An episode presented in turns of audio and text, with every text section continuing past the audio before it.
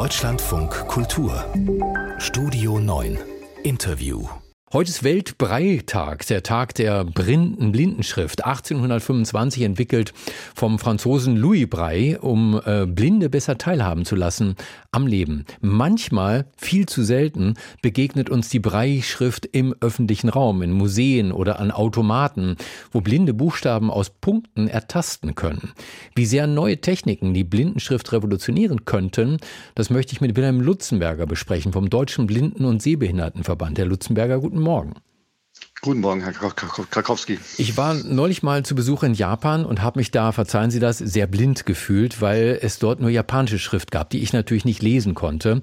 Und da hat mir Google Lens sehr geholfen, Kamera auf die fremde Schrift halten und sofort erscheint die Übersetzung auf Deutsch. Aber natürlich muss man auch das lesen können. Wie hilfreich sind denn Smartphones für Blinde? Was nutzen Sie da? Smartphones sind für Blinde heutzutage eine sehr große Hilfe.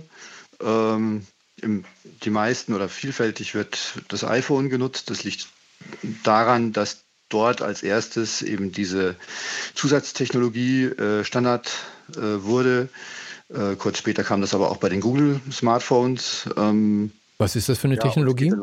Es ist ins Betriebssystem eingebaut, dass äh, eben eine Sprachausgabe, ähm, die dafür sorgt, dass die Inhalte des Bildschirms vorgelesen werden äh, und dass der Bildschirm eben bedienbar wird. Das sind ja Touchscreens, mit denen man da arbeitet. Und ähm, ne, wenn Sie einfach nur auf den Touchscreen fassen, dann wird ja sofort eine Aktion ausgelöst. Das darf natürlich nicht passieren, wenn man das als Blinder macht, mhm. sondern äh, da ist dann eben die Arbeitsweise die, dass das Gerät einem nur zurückmeldet, wo befindet man sich auf dem Bildschirm.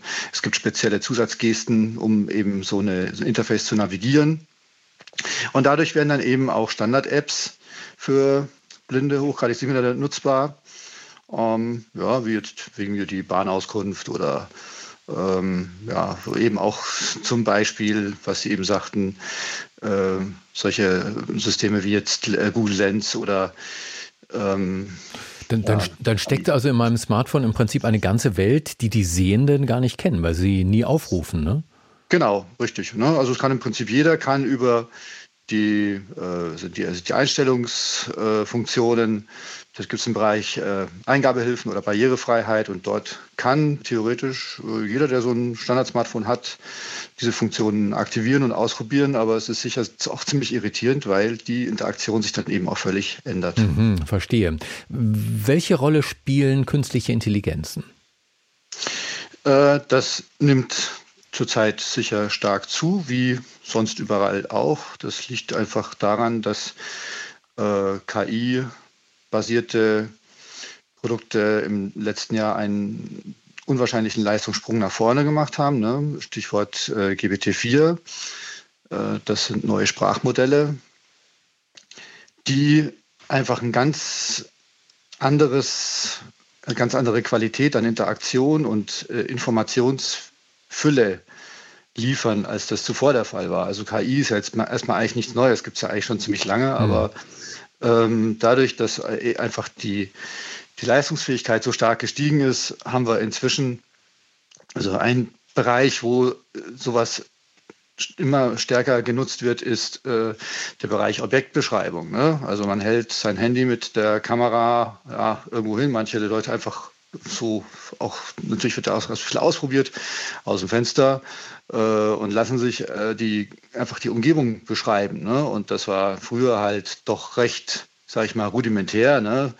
Und inzwischen ähm, zum einen sind hier die Informationen viel detaillierter und vor allem auch elaborierter. Also das Beeindruckende ist, denke ich, einfach auch die, die Qualität der der Information äh, hinsichtlich, also die sprachliche Qualität. Ne? Ja. Es ist alles grammatikalisch korrekt. Es sind ganze Sätze. Äh, es ist ähm, ja. Man, man hat fast den Eindruck, dass es ein Mensch, ne, der mit einem spricht da. Ja, es ist halt vor allem konsequent. Mhm. Ne? Ein Mensch würde irgendwann immer sagen, ja, hm, das ist jetzt, finde ich jetzt wichtiger, das erzähle ich mal genauer und was anderes, ja, das interessiert mich jetzt nicht so, da, da lasse ich mal, das lasse ich mal mehr im Hintergrund. Und die KI ist da halt unerbittlich. Wie zufrieden sind Sie denn äh, insgesamt mit dem, was da gemacht wird? Äh, Sie stellen doch sicherlich auch Forderungen an die Politik. Ja, in jedem Fall. Ähm, also da ist zum einen ist wichtig, dass ähm, was wir auch allgemein in der KI-Diskussion haben, dass äh, auch wir denken, dass es wichtig ist, dass äh, KI-Inhalte gekennzeichnet werden als solche. Mhm. Ne? Denn ähm, sicher, wenn ich jetzt weiß, dass ich eine App habe, mit der, bei der ich mit KI arbeite, schön. Aber das ist ja nicht unbedingt gewährleistet. Ne? In der heutigen Zeit kann ja jeder Dienstleister das irgendwo einsetzen. Und ich weiß dann als Nutzer gar nicht unbedingt, ja, hm, ist das jetzt ein KI-generierter Inhalt oder ist das ist das, ja, hat sich da noch jemand die Mühe gemacht, äh, da selber was zu, zu recherchieren oder auch da weiß man dann eventuell nicht, wo es hergekommen ist. Also die gleichen also Sorgen, die sich Sehende da auch machen. Genau, mhm. richtig. Und äh, das Weitere ist natürlich für uns immer ganz entscheidend, dass eben Blinde und Sehbehinderte auch in die Entwicklung und Validierung solcher Produkte frühzeitig mit einbezogen werden äh, und beteiligt werden. Ne? Denn sonst ähm, kann es halt eben passieren, dass da Dinge ja, verbreitet werden, die halt sozusagen am, am Ziel vorbeischießen. Verstehe. Ja. Ne? Dann sage ich herzlichen Dank zum Weltbreitag. Ja. Wilhelm Lutzenberger vom Deutschen Blinden- und Sehbehindertenverband. Danke, dass Sie bei uns waren im Programm vom Deutschlandfunk Kultur. Jawohl, ebenfalls. Vielen Dank. Tschüss.